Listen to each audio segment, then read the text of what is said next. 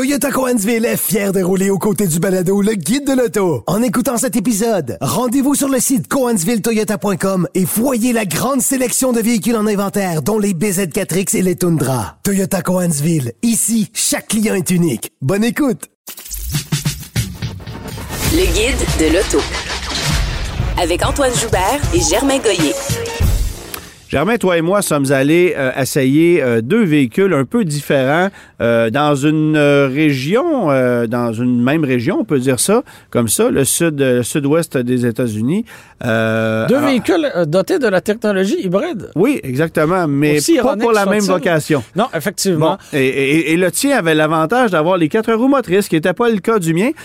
bon, tu es allé essayer un véhicule d'importance pour le constructeur Toyota. On le mentionnait un peu plus tôt, la Prius 2023.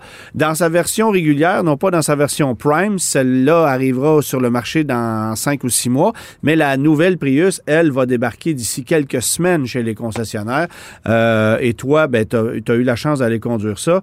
Euh, je t'avoue que j'étais même un peu jaloux parce que ce, ce, véhicule-là est tellement important que j'aurais aimé poser euh, beaucoup de questions aux ingénieurs, ce que je ferai plus tard euh, mais, c'est vraiment un, véhicule très important pour Toyota, tu le mentionnais, mais très important pour l'industrie automobile euh, à, son, à son sens le plus large. Euh, on est allé conduire cette voiture-là en Californie, ce qui m'a fait, qui m'a donné un petit sourire en coin parce que, bon, les événements ont souvent lieu là-bas, mais dans le cas de la Prius, c'était vraiment ce qui était, c'était vraiment une destination pertinente parce que la Californie, pour moi, c'est le paradis de la Prius. On l'a adopté dès ses débuts et, euh, et le, le, lancement coïncidait avec le 25e anniversaire du modèle. Euh, bon, 25e anniversaire du modèle à l'échelle mondiale. Tout à fait. Mais il avait été commercialisé à partir de 2000 en Amérique du Nord. Tout à fait. Mais le, le modèle, c'est ça, à l'échelle mondiale parce qu'on l'avait au Japon d'abord. Euh, D'ailleurs, elle est toujours assemblée au Japon, la Prius. Et c'est ça. Donc, pour 2023, on arrive avec une cinquième génération euh, du modèle. Et quand on la regarde, OK, on remarque qu'il y a une, grande différence avec le, modèle précédent. Euh, sur le plan stylistique, ça n'a rien à voir. On a tout rejeté euh, de son passé, là, à part le fait qu'on a quatre portes et un haillon, grosso modo. C'est une voiture qui est beaucoup moins laide. Hein? Euh, je pense qu'on peut dire ça comme ça. Euh, donc, euh, je dirais non seulement qu'elle n'est plus laide, mais elle est, elle est presque belle. oui, oui, oui, elle est presque belle. On, pour te donner une idée, les jantes sont passées de 15 à 19 pouces d'un coup. juste ça ça, ça, lui donne beaucoup de personnalité. On a une ligne qui est un peu plus, un peu plus fluide. Son haillon arrière, on, arrière, on le conserve. On avait deux panneaux vitrés avant. Maintenant, c'est un seul panneau vitré. Euh... Tu faisais deux panneaux vitrés arrière auparavant? Auparavant. Parce que tu as dit deux panneaux vitrés avant. Ah, ah, à, l'arrière. à l'arrière. Bref, il y avait deux panneaux vitrés dans le haillon arrière avant. Et maintenant, il n'y en a qu'un seul. La visibilité, si tu veux mon avis, n'est vraiment pas excellente. Mais bon, euh, la technologie hybride, on la maîtrise très, très bien chez Toyota. Et on l'a amené à un autre niveau avec, euh, avec cette nouvelle Prius-là. Donc, la cylindrée passe de 1,8 à 2 litres. Donc, ça, c'est intéressant. Et en plus, on a euh, amélioré tout le système hybride. On a réduit la taille de ses composantes. On l'a, autrement dit, on a augmenté son efficacité.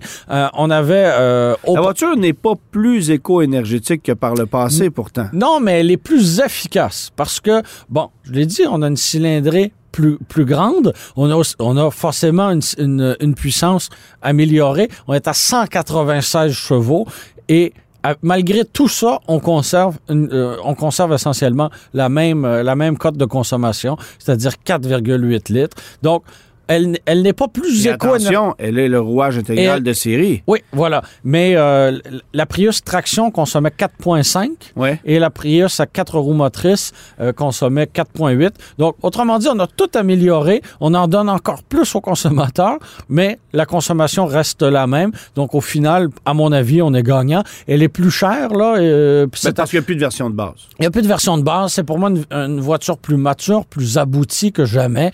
Euh, et qui va faire normal, et particulièrement chez nous, je pense au vent de la Camry. Là. Assurément, assurément. Parce, que, parce qu'il y a un haillon, parce qu'elle a les quatre roues motrices, parce qu'elle est jolie aussi, tu l'as dit. Alors, euh, et elle arrive dans les prochaines semaines, une version Prime qui arrivera à la fin du mois de mars. Mais, euh, qui ne sera pas à quatre roues motrices. Qui ne sera pas à quatre roues motrices, on les distinguera de, de cette manière-là. Alors, euh, pour moi, la Prius, c'était c'était en quelque sorte une référence dans le domaine de l'hybride et, à mon avis, ça le, ça le demeure. De ton côté, Antoine, tu as conduit la McLaren Artura 2023. Oui. Euh, un peu différent. Un peu différent. Dans la région de Las Vegas, on est allé se promener dans des parcs nationaux d'abord. Euh, c'est une exotique qui me plaît énormément par sa ligne. Je trouve que c'est carrément une des plus belles voitures au monde. Euh, je ne suis pas particulièrement fan euh, sur le plan esthétique de la dernière Ferrari 296 GTB. Oui, c'est une belle voiture, mais je trouve que Ferrari a déjà dessiné des voitures plus élégantes que celle-là. Mais chez McLaren, on s'est vraiment surpassé avec la nouvelle Artura au niveau des lignes. C'est plus fluide, ça va bien vieillir. On garde la carte euh, visuelle de McLaren. Il faut comprendre une chose, c'est que on a mis toutes nos billes dans cette voiture-là. Euh, je pense qu'on est à l'étape de ça passe ou ça casse avec la l'Artura, parce que si on ne connaît pas le succès qu'on souhaite avoir avec cette voiture-là, euh, McLaren n'en aurait peut-être pas pour longtemps. On n'est pas, un, constructeur prospère. Ben non, comme n'importe quelle marque anglaise euh, ou britannique, euh, on, est déficitaire chez McLaren depuis plusieurs années. Euh, il y a des investisseurs privés qui ont mis de gros sous dans cette entreprise-là récemment. Le constructeur s'est débarrassé aussi d'une grosse partie de sa collection de voitures de course. Quand on commence à vendre les meubles, c'est pas bon signe. Ben, c'est exactement ce qu'on fait. Pour développer la technologie hybride et le nouveau châssis de cette voiture-là, qui est une coquille en fibre de carbone avec deux embouts de châssis en aluminium pressé super léger. C'est une voiture qui fait 1490 kilos. Euh, alors, à peine plus lourd qu'une Honda Civic, mais pour une bagnole euh, qui va t'offrir un niveau de performance euh, exceptionnel et qui t'offre moteur V6 biturbo, moteur hybride placé en sandwich entre le moteur à essence et la nouvelle transmission séquentielle à huit rapports. Et ce qui est intéressant, c'est qu'il n'y a pas de reculon sur la transmission. Le reculon euh, est fait via le moteur électrique qui, lui, va tout simplement tourner en sens inverse. Donc, on économise une vitesse sur la transmission. Mais ce que j'ai trouvé ironique, c'est que, bon, évidemment, c'est une hybride rechargeable. Tu peux, dans les meilleures conditions, rouler euh, à peu près 30 km en mode 100% électrique, ce qui veut dire que tu ne pourrais pas reculer sur plus de 30 km avec la voiture, après quoi tu auras un léger problème. Effectivement, J'avais trouvé ça un peu comique. Mais, euh... Mais dès, le moment où tu as épuisé ta batterie, tu ne peux plus reculer? Ou... Ben non, ben non, ben non, non, non. C'est un gag qu'on avait fait. oui, oui, parce que là, tu es en mode hybride, donc le moteur peut quand même tourner. Oui, oui, mais, mais tout ça pour dire que, bon, puis évidemment, ben, le plaisir de conduire est au rendez-vous. Tu conduis, tu as les fesses au roll-sol, tu as une position de conduite géniale.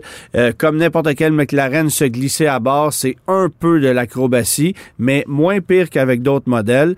Euh, ça chante jusqu'à 8500 tours, le moteur V6. Alors, pour ceux qui aiment le son du, V8, euh, je vous dirais pas que c'est aussi clinquant que le V8, mais on est vraiment pas loin.